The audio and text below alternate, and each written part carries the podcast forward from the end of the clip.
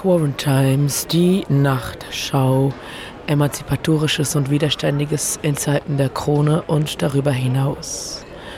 Guten Morgen, liebe Hörixes. Für einmal mal wieder eine Sendung nicht live, sondern von unterwegs. Weswegen sich auch die Hintergrundgeräusche andauernd ändern werden, weil ich wahrscheinlich immer woanders aufnehmen werde. Das, worüber ich aufnehme, ist aber ziemlich konsistent. Und zwar erzähle ich Eindrücke und versuche Zusammenfassungen zu bringen von Diskussionen, Gesprächen, Vernetzungen und diesen ganzen Themen, die auf den Tisch ge gekommen sind und durch die Köpfe gewandert und in Gespräche eingeflossen an der Balkan Anarchist Book Fair dieses Jahr, die 15. Ausgabe, das 20. Jahr in Ljubljana. Ich werde das auf Deutsch und Englisch gemischt tun, da die meisten Vorträge auf Englisch waren und meine Notizen dementsprechend auch. So please, as always, stay flexible. alles in allem muss ich sagen, das ist alles, was man von einem anarchistischen internationalen Zusammentreffen erwartet. Hier an der Burgfair Scenes, unglaublich viel gefaltetes Papier. Vorträge, Beef, Aufstand, eine schöne Demo, viele Soli-Fotos, neue Netzwerke, Pamphlete und Statements, die als Ergebnisse rauskommen werden, wildes Squatten von Perken in Kleingruppen, zahllose Gespräche, Treffen, Arbeitsgruppen, Pläne, Musik mit Geigen, Küfe, Küfer, Kaffee, Bier und ein kleines bisschen Sport, aber nicht so viel. Ähm, und ich werde, bevor ich quasi in die Details gehe und über viele verschiedene Dinge berichten. Und ich glaube, den längsten Teil wird einnehmen der Bericht ähm, von dem einen Zusammentreffen verschiedener Gruppen aus dem Balkan zum Thema Krieg, beziehungsweise ähm, mit dem Titel Beyond Nationalism and Beyond the Walls of Nationalism and War weil das ja ein Thema ist, was nicht nur uns AnarchistInnen sehr beschäftigt, sondern sehr viele Leute auf der Welt gerade sehr beschäftigt, immer wieder beschäftigt, seit Hunderten von Jahren beschäftigt und was auf einmal wieder vor der europäischen Haustür steht. Besonders spannend finde ich halt, dass die Menschen, die hier ihre Perspektive abgegeben haben in diesen Talks, die sind, die den letzten Krieg ähm, auf diesem Kontinent miterlebt haben oder deren Bewegungen aus diesem Krieg entstanden sind oder in diesem Krieg äh, antimilitaristisch agiert haben. Und bevor ich also dazu komme, in die Details der verschiedenen Programmpunkte zu gehen, habe ich mir so ein paar Punkte aufgeschrieben, damit ihr so, ja, um für mich so zusammenzufassen, was so meine größten Takeaways sind dieser wunderbaren, äh, wunderbaren drei Tage tatsächlich. Hm. Also das, äh, so, und das sind so Takeaways, die zum einen sind es meine eigenen Takeaways, aber eigentlich größtenteils sind es wirklich Dinge, die in mehreren Vorträgen immer wieder gesagt worden sind und quasi gefühlt auch als so Ergebnisse aus diesen Tagen für mich entstanden sind. Ergebnisse von Positionierungen äh, der anarchistischen Bewegung. Ähm, ja, es waren unglaublich viele Leute da. Also angemeldet waren etwas über 300, aber tatsächlich vor Ort ähm, waren 700, 800 Leute, würde ich schätzen. Äh, dementsprechend gab es natürlich auch sehr viel interessante Schlafplatz, ähm, und äh, Themen. Ähm, und unglaublich viele verschiedene Gruppen, auch äh, einige aus dem deutschsprachigen Raum. Genau, also zu diesen Takeaways.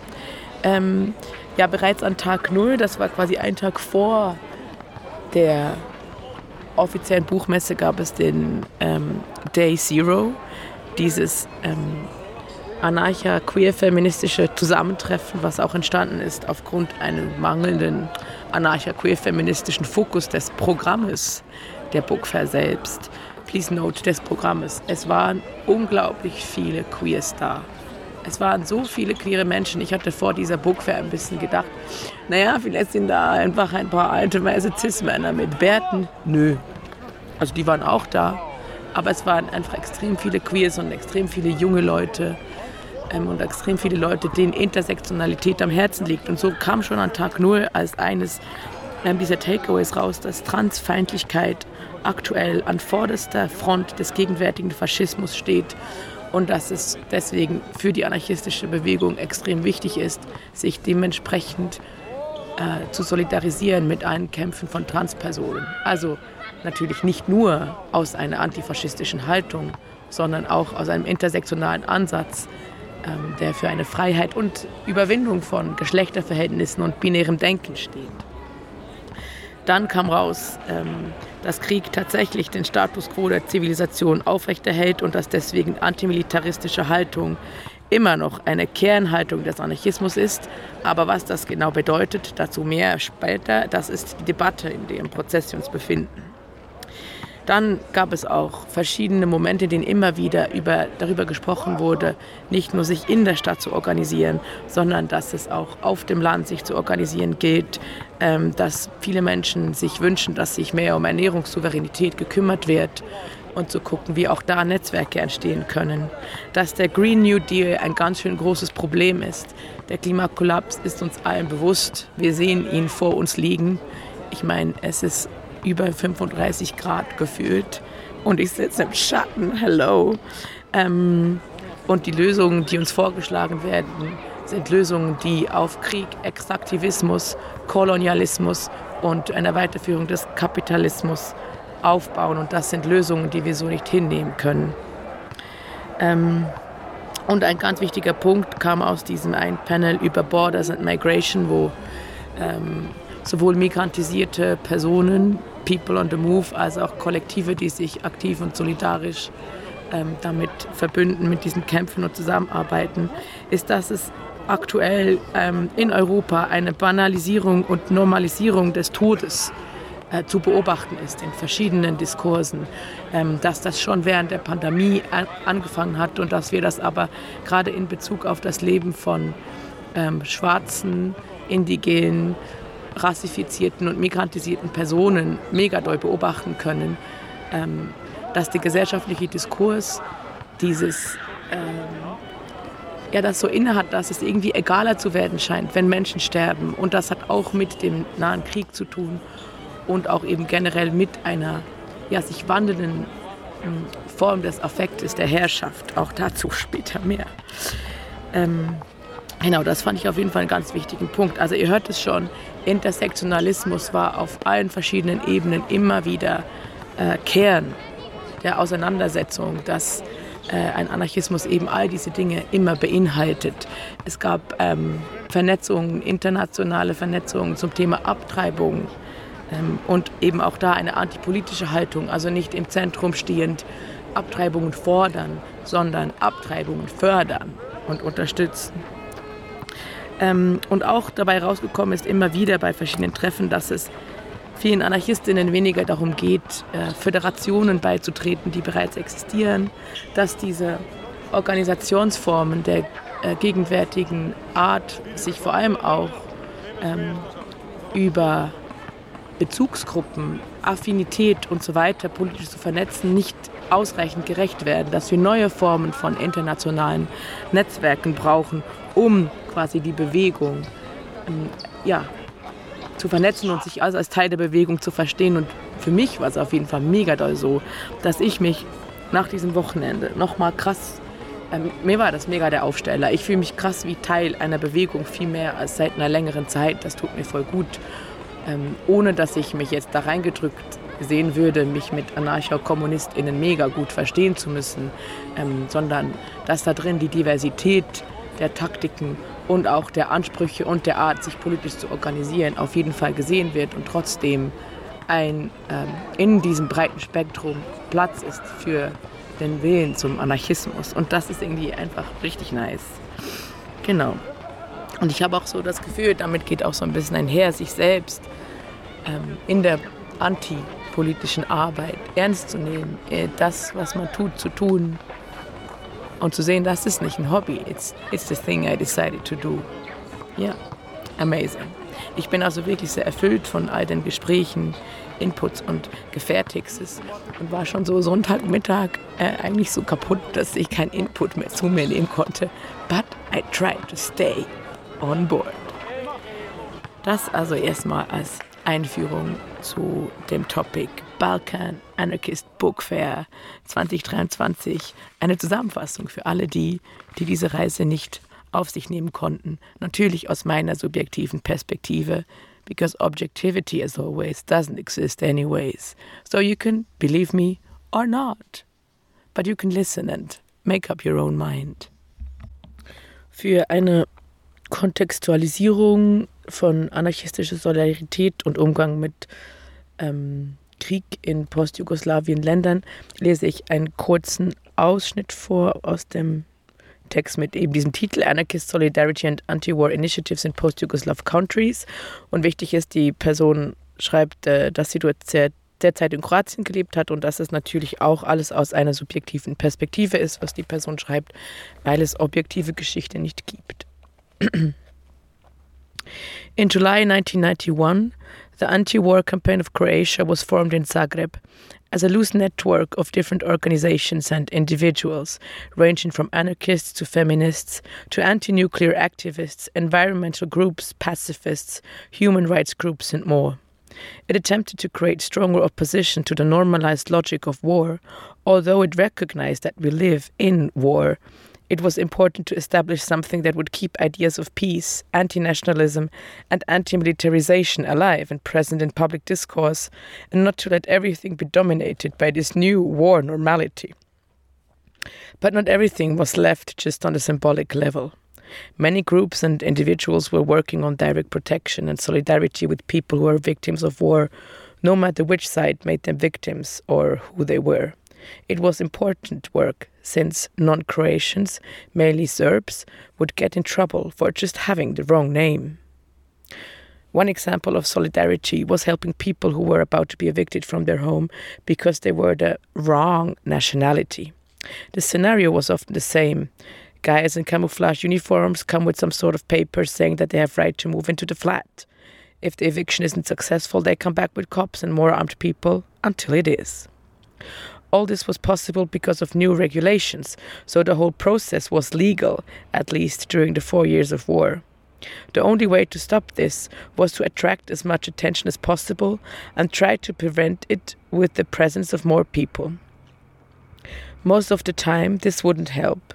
Hundreds of people were evicted and whole families sent into the street. Still, solidarity actions kept some people in their homes. Dann geht es hier um Details der Organisierungen. Und dann finde ich eigentlich das hier ganz äh, spannend. Dass es dann quasi so eine Informationsblockade gab ähm, im Juni 1992.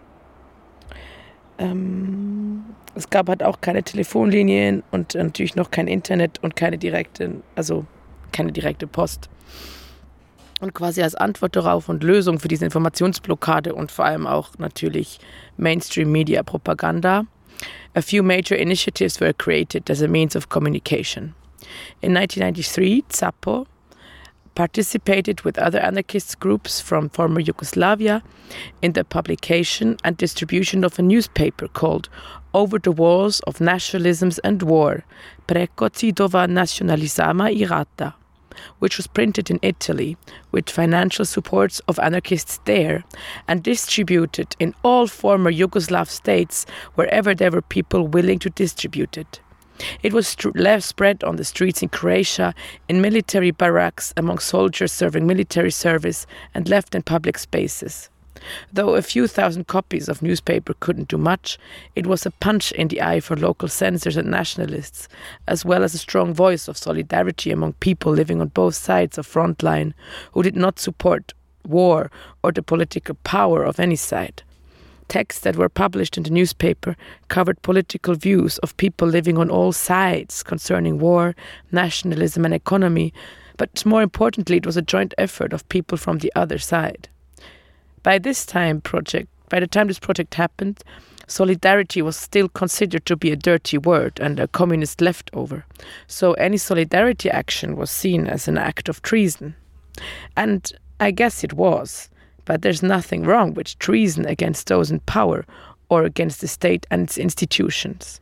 Still, no matter what anarchists thought, It was hugely problematic to start any solidarity initiatives, as most of the people in Croatia thought of themselves as victims of war, which was started by the other side, and solidarity was not an option for most people. On the other hand, anarchists were talking about all victims of war, no matter who they were. Most of the time, this was just too much for a lot of people in Croatia. Und dann kam ja quasi 1999, da war der Krieg in Kroatien schon seit vier Jahren äh, vorbei. Die äh, Bombardierung ähm, von Serbien durch die NATO. Und in der Zeit war Serbien bereits seit Jahren unter Sanktionen und jetzt ähm, gab es diese direkten Angriffe durch NATO-Bombardierungen und uh, all communication was cut off. Foreign journalists had to leave country and their only connections with anarchists there was XUA Lista, an informative email list and forum for anarchists from former Yugoslavia. People would send news, stories, texts, and analysis to the list, and Zap Cruz and some other friends would translate it into English and publish new issues of Flatre every day during bombings. For us, it was important, as it was something that we could do from a distance to show solidarity and help in some way. And after we got feedback from Serbia and other people saying that this broke the total isolation they live in, it was clear that this daily publication had to continue, and it did for two months. In order to further understand why this was important, it would be good to describe the atmosphere in Croatia during the NATO bombing. A lot of people were celebrating the fact that Serbia was getting punished for all the wars in former Yugoslavia, and this, in turn, was the mainstream image of how people feel about it. Again, this logic of war was brought to the surface. I mean, it was already four years since war ended in Croatia, and with the demonized other side and the idea that all of them are the same. So, solidarity was once again seen as an act of treason. Und ich finde diese zwei Beispiele oder dieses historische Beispiel, ich glaube auch aus dem Punkt gerade so wichtig, ähm, weil eine anarchistische Perspektive sich ja immer nicht auf den Staat bezieht, sondern auf Menschen in Beziehungen, Menschen in Aktion, Menschen, die leben und auf eine Umwelt, ähm, naja, jetzt wollte ich so Gesellschaft sagen, aber naja, halt auf das, was nicht, all das, was nicht der Staat ist. Und da drin sieht man das, finde ich, auch ganz schön, wie eben im Falle von hm, diesem Jugoslawienkrieg und den, kann man das Ausläufer nennen, und den darauf folgenden NATO-Bombardierungen, diese gelebte Solidarität mit den Menschen ja einfach für AnarchistInnen in dem Falle total über der Idee des Krieges stand. Und auch das ein wichtiges Beispiel, wenn wir jetzt nämlich halt da hingucken, wie gerade in äh, Europa mit wem, mit welchen vom Krieg betroffenen Menschen wie umgegangen wird. Genau, es gab auch, ähm, auch auf der Book auch noch einen Talk vom ähm, anarchistischen Schwarzen Kreuz Moskau, was ich leider verpasst hatte, aufgrund von, man kann nicht alle Talks besuchen.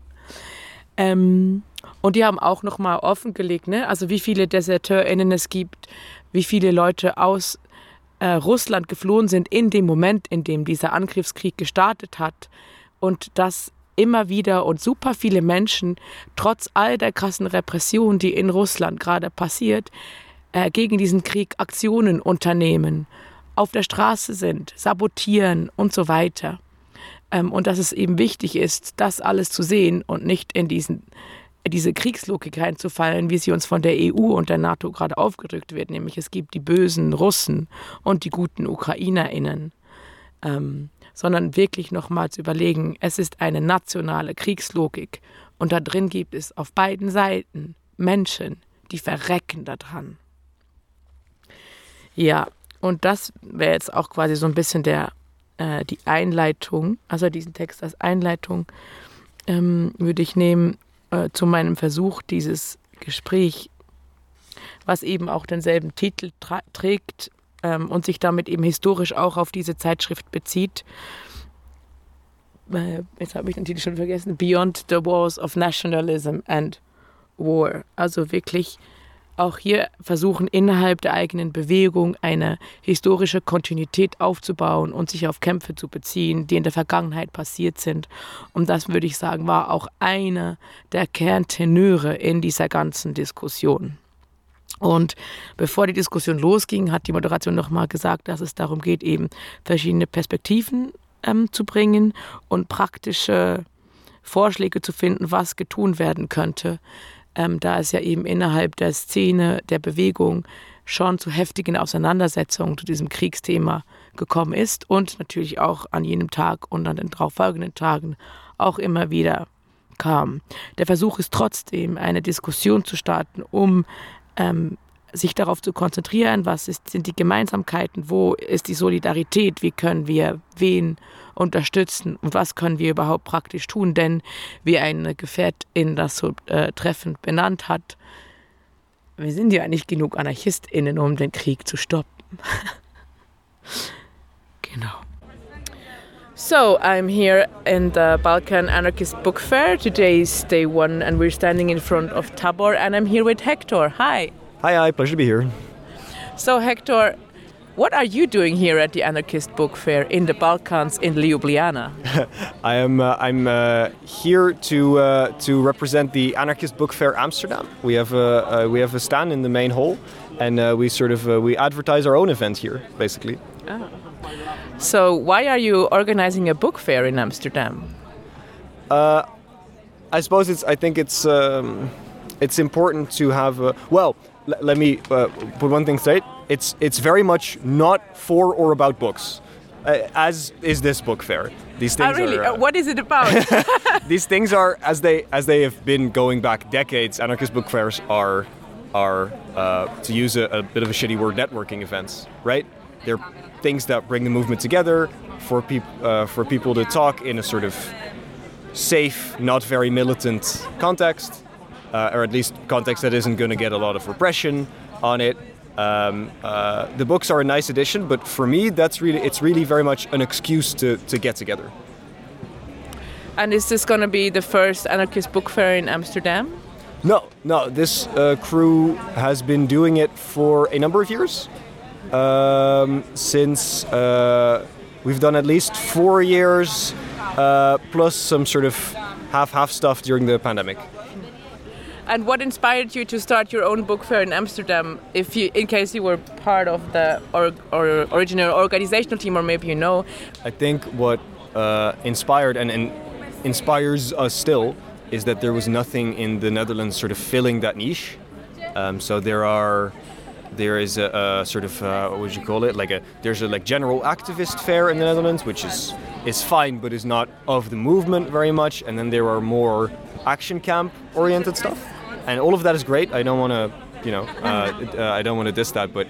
Um, uh, there was nothing filling the niche that also the Balkan Anarchist Book Fair does here, of this uh, sort of uh, what you call it? Extended, extended inside hangout in a in a major city. There was nothing uh, taking that place, and to this day we're the only anarchist book fair in the Netherlands. That makes sense. It's not a huge country, of course, um, and it also has increasingly taken up international functions. So it's it's one of the main things that draws people from movements across Europe to the Netherlands, and I think with the eye on connecting our movements across the continent, I think that's also very important. oh, I thought we always come to the Netherlands to squat. Yeah, and to smoke weed. That's the. That's the thing. Okay, so when is your book fair gonna be, and why should my listeners come to your book fair? All of our book fair is uh, it's uh, the 25th and 26th of November.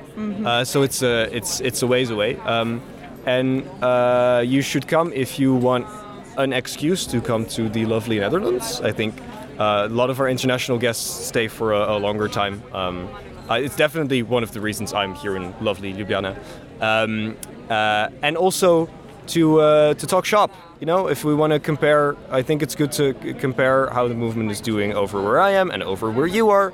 Um, I think that can be that can be very productive and sort of forge stronger ties uh, across the continent. Come to the book fair if you have a a, a very uh, whether you are uh, Dutch or not. If you have uh, plans to come and want to do a stand or a talk, you can uh, send us an email. You can find us at anarchistbookfairamsterdam at riseup.net. no capitals, all one word. That's it. Cool, thank you. As we refuse the legitimacy of the state as an institution which, with violence, secures the existence of an exploitative system, so do we refuse politics as a separated sphere of life, one dealt with by specialists. We are interested in life, and in order for us to live and breathe freely, the sphere of the political needs to be dismantled, same as with the state, capital, patriarchy. Anti politics is life without walls and fences. It is our heart and the new world we carry inside of it. Das ein Ausschnitt aus dem Selbstbeschreibungstext der Antipolitika, einem anarchistischen Journal ähm, aus dem Balkan, was weiß ich nicht, wie regelmäßig erscheint. Die aktuelle Ausgabe, Juli 2023, Nummer 3. Da geht es um Nationalismus. Und gleichzeitig hat ähm, die Antipolitiker auch eine Sonderausgabe rausgebracht, gemeinsam mit dem Balkan Anarchist Network, ähm, über das Balkan Anarchist Network. Und das Spannende ist jetzt, da ist auch ein Bericht von der Balkan Anarchist Book Fair letztes Jahr drin. Und ähm, das Schöne ist auch, dass es in 1, 2, 3, 4, 5, 6, 7 in acht Sprachen erschien, diese Sonderausgabe. Toll, oder? ähm, Genau. Und da steht drin, in diesem Bericht aus der Bookfair des letzten Jahres, ein Dissens herrschte darüber, ob man die bewaffnete Beteiligung ukrainischer AnarchistInnen in den Reihen oder unter dem Kommando der Armee unterstützen sollte. Auch wenn diese Frage letztlich unbeantwortet blieb, erklärten die TeilnehmerInnen zum Abschluss der Buchmesse, dass die anarchistische Bewegung im Balkan weder in diesem noch in anderen bewaffneten Konflikten Partei ergreifen sollte, sondern vielmehr Krieg dem Krieger erklären und eine Antikriegsbewegung in der eigenen Region aufbauen müsse. Ich zitiere Im Verlaufe unserer Diskussionen kamen immer wieder bestimmte Fragen auf, auf die, so glauben wir, verschiedene praktische Antworten gefunden werden können.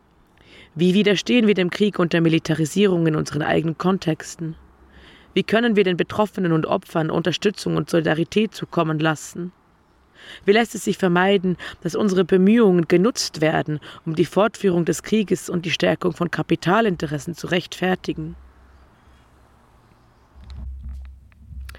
An diesem Gespräch zum Krieg waren fünf verschiedene Gruppen aus dem Balkan Kontext beteiligt. Die erste war die FAO, die hat man immer auch in derselben Reihenfolge gesprochen, die Föderation organisierter Anarchistinnen Slowenien und Kroatien. Die zweite Gruppe war eine Gruppe aus Griechenland, deren Namen ich leider vergessen habe, aber man findet das bestimmt auch im Internet. Eine Gruppe aus dem Kosovo, ähm, eine anarchosyndikalistische Gruppe aus Serbien und die Total Army Objectors Organization aus ebenfalls Griechenland. Und das Gespräch war so aufgebaut, ähm, dass sie nicht, dass alle immer nacheinander gesprochen haben, immer zu derselben Frage, auch um die Diskussion, die dann später draußen auf dem Pausenplatz nach dem eigentlichen Ende dieser Diskussion weitergegangen ist, ähm, nicht in diesem starren Format wahrscheinlich so ausufern zu lassen. Genau, zuallererst ging es darum, und das fand ich für mich als westeuropäischen Anarchisten auch ähm, ein super Start erstmal, dass alle äh, quasi ihre eigene Positionierung, ihre eigene History mit dem Krieg ähm, nochmal, also was ist das Verhältnis der eigenen ähm, Organisierung zum Krieg ähm, generell und die eigene Erfahrung auch.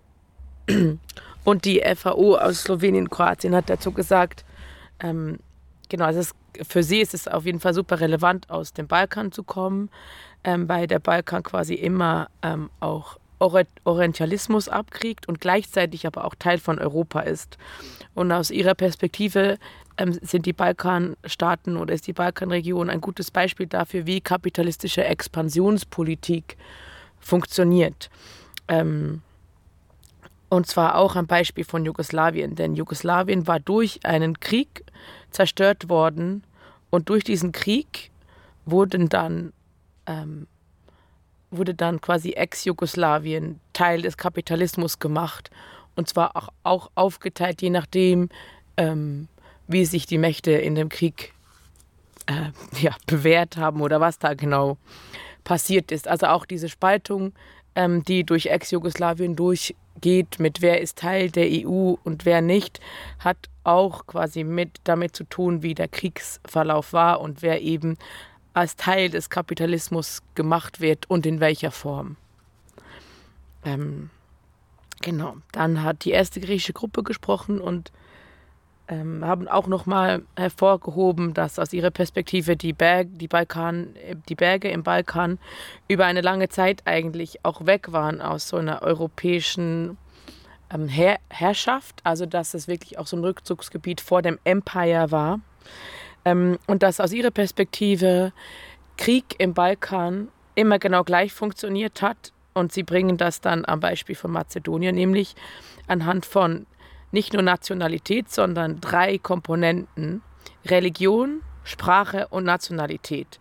Und wenn eine von diesen nicht passt, dann wird quasi ein Krieg kreiert. Also zwischen Sprachgruppen, zwischen Religionsgruppen und zwischen Nationalitätsgruppen.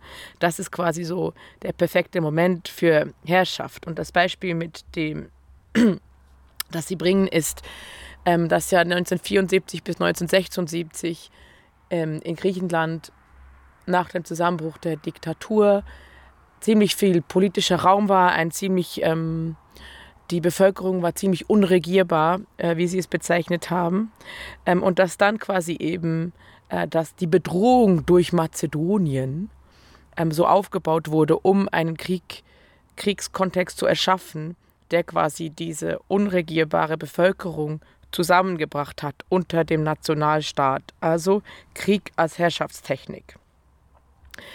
Dann hat die Gruppe aus dem Kosovo gesprochen und sie sagen, dass sie aus ihrer Perspektive immer noch unter einer kontinuierlichen ähm, Krieg, ähm, Bedrohung des Krieges leben. Ähm, und zwar auch schon seit Hunderten von Jahren, also seit dem Zusammenbruch oder dem Auseinanderfall des Ottomanischen Reiches, sind sie immer noch und immer wieder von Krieg bedroht und dass sie bei sich hat diese krasse Minority of Albanian Speaking People haben, ähm, die auch immer wieder angegriffen wird und in ganz Europa eine ganz eigene Minorität bildet, weil es keine andere gleiche Sprachgruppe gibt. Aus ihrer Perspektive ähm, hat, wäre der Kosovo-Krieg anders ausgegangen, wenn die USA nicht ähm, und die NATO nicht interveniert hätten. Ähm, und sie sehen aber auch, und das wollten sie auch nochmal sagen, den Krieg als eine Maschine der kapitalistischen Reproduktion. Also wir haben äh, Krieg bereits schon drei Positionen dazu. Ich fasse sie gleich nochmal zusammen, was Krieg alles macht oder ist. Ähm, dann die anarcho-syndikalistische Gruppe aus Serbien ist aus einem Antikriegsbewegung der 90er heraus entstanden. Und sie wollten auch nochmal darauf hinweisen, dass aus ihrer Perspektive die albanisch sprechende Bevölkerung und AlbanerInnen äh, generell wirklich eine Minderheit in Jugoslawien waren und sind und diese Bedrohung durch den Kosovo äh, für den Kosovo auch total ernst nehmen und sehen, aber dass sie nicht einverstanden sind darin, dass, die, dass das alles ohne NATO- und US-Intervention nicht geendet hätte. Aus ihrer Perspektive gibt es den offenen Kollaps von Jugoslawien seit den späten 80ern, dann Civil War und dann immer wieder verschiedene imperialistische Aggressionen. Und sie wollten auch nochmal sagen, dass es bei ihnen und dass sie daher die Situation in der Ukraine auch ein bisschen verstehen können, gab es ja auch diese sogenannte bunte Revolution im Jahr 2000, wie auch in der Ukraine in 2014. Und ähm, sie sehen den Ukraine-Krieg als einen Proxykrieg wie der Krieg in Jugoslawien, das auch war zwischen äh, zwei Frontenblöcken. Ähm, und für sie ist es nochmal wichtig gewesen, darauf hinzuweisen in dieser ersten Runde, dass Sanktionen auch Teil von Krieg sind, weil Sanktionen richten sich vor allem oder ausschließlich gegen die arbeitende Klasse und arme Leute, weil reiche Leute überhaupt nicht von Sanktionen negativ betroffen sind oder sein werden, seien das äh, die Möglichkeit, Asyl zu erhalten oder nicht Asyl zu erhalten, ähm, geht es darum, dass irgendwelche Lebensmittellieferungen nicht stattfinden oder so. Und für, aus ihrer Perspektive sind Sanktionen ein krasser Teil des Krieges, auch aus ihren eigenen Erfahrungen heraus.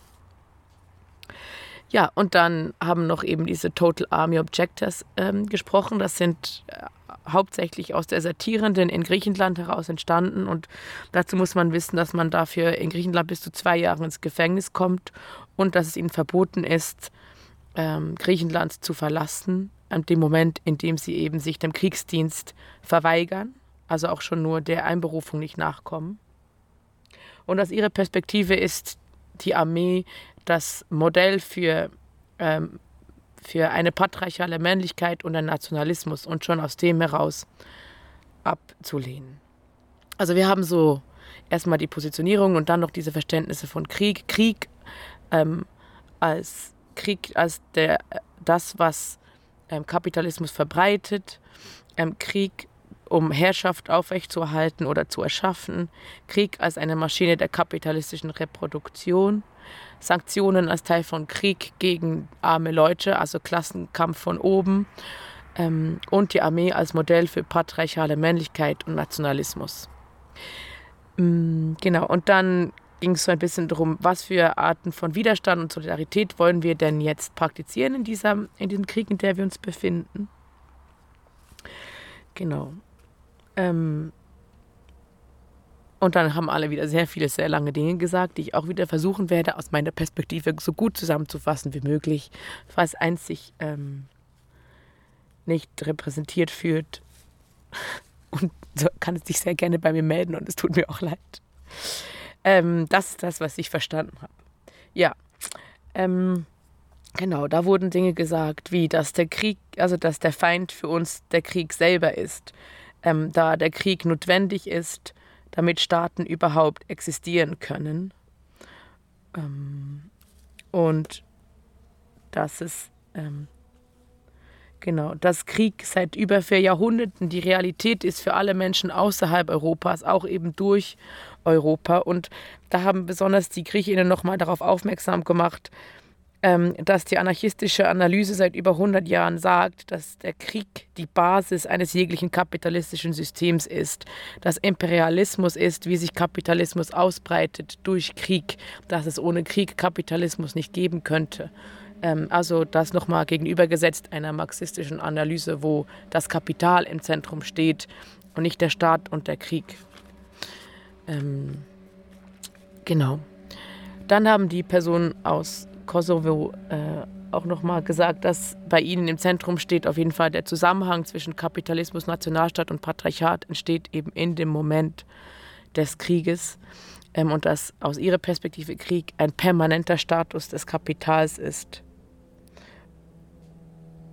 Ähm, und die anarchosyndikalistische Gruppe aus Serbien hat nochmal darauf aufmerksam gemacht, dass es keinen Krieg außer den Klassenkampf geben sollte.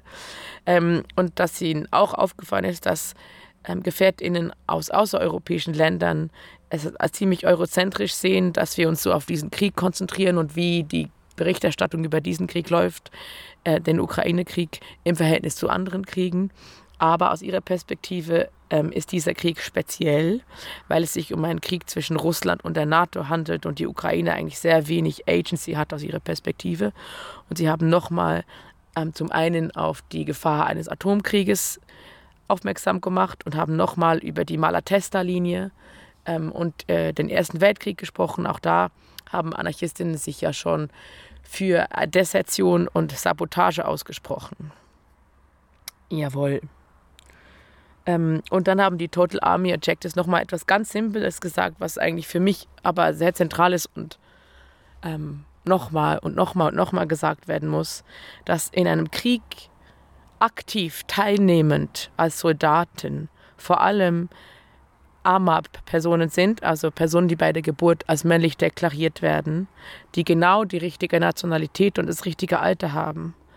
Und alle anderen wie sie es gesagt haben, are just fucked. Alle anderen sind Objekte in diesem Krieg und keine handelnden Subjekte.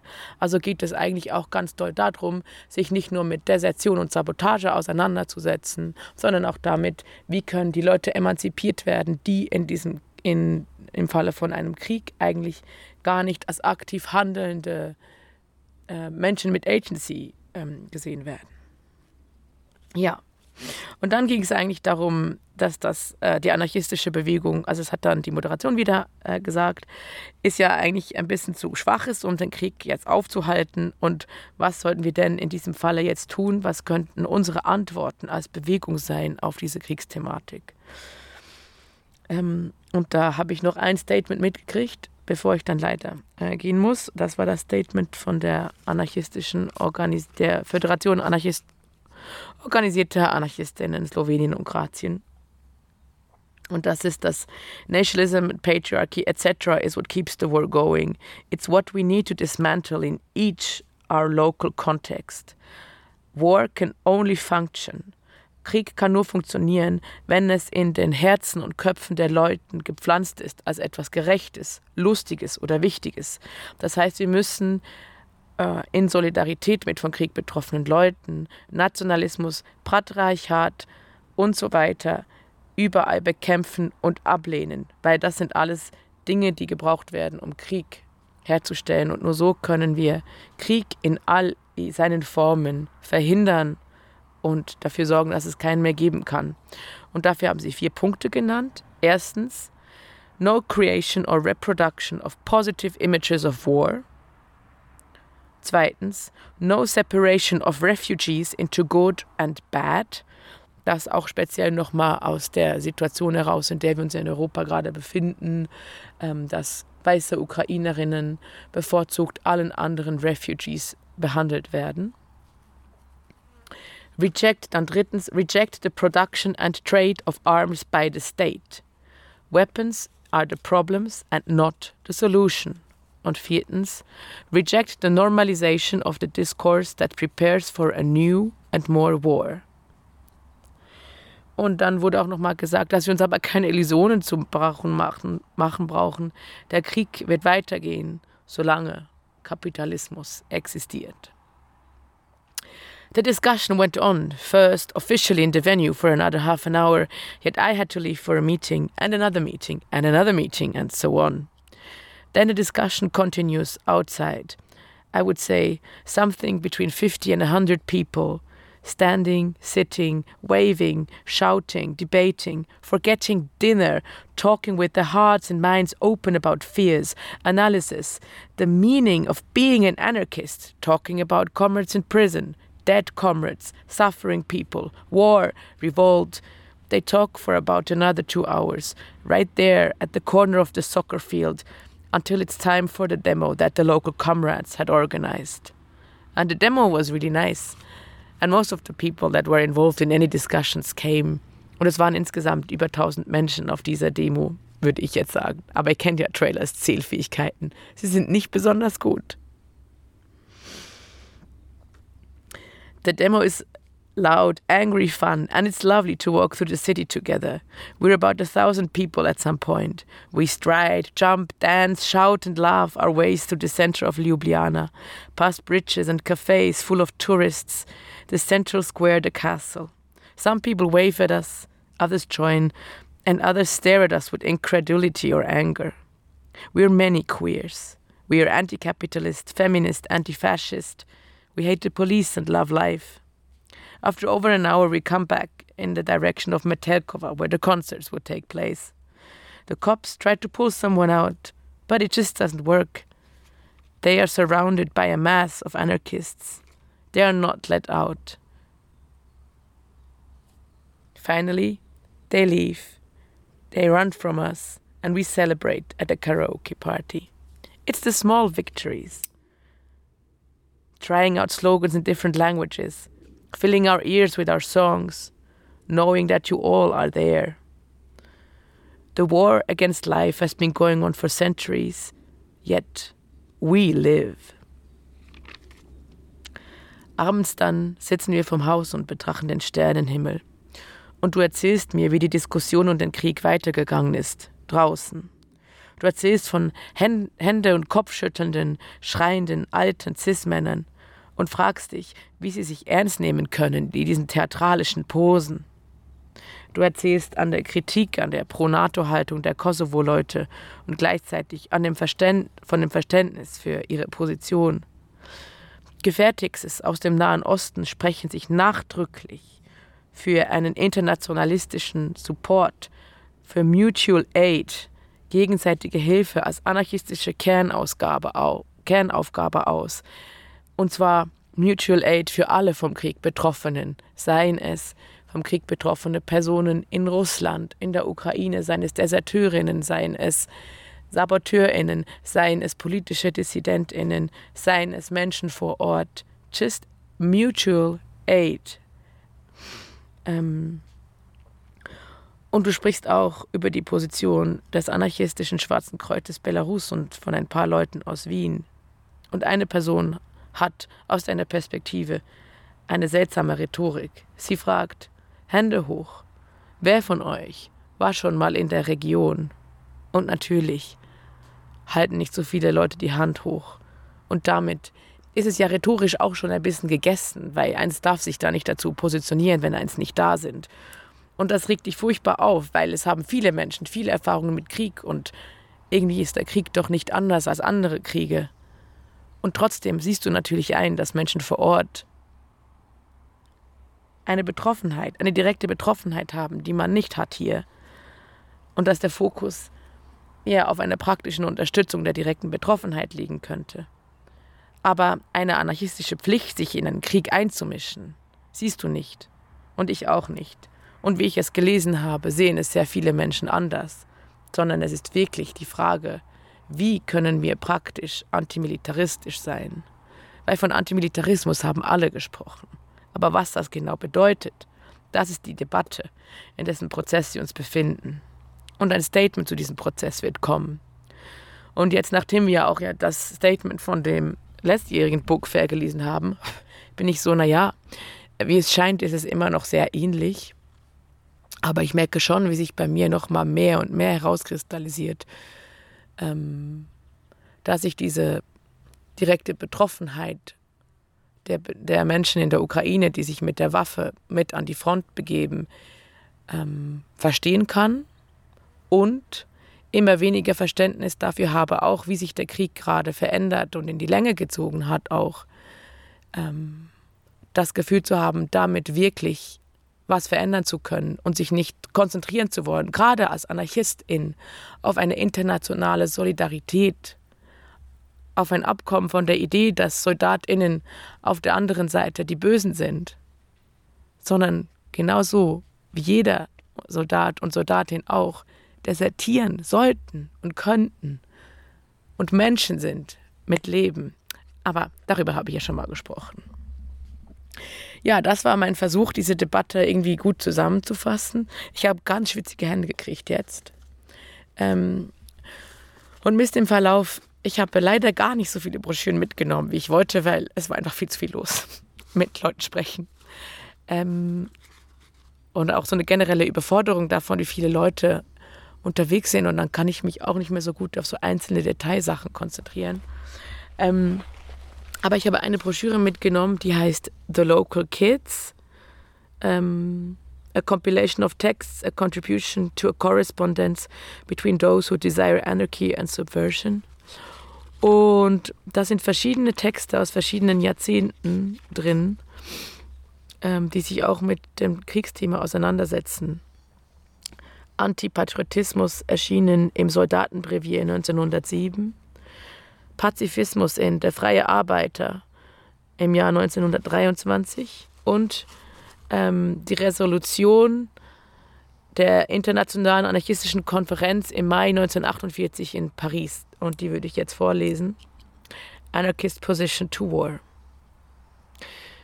Since long before the declaration of the Second World War, the most active of our groups and federations, have been victims of such persecution, imprisonment, concentration camp, etc., that it was impossible for the anarchists, when the declaration of war came, to attempt any widespread concerted actions.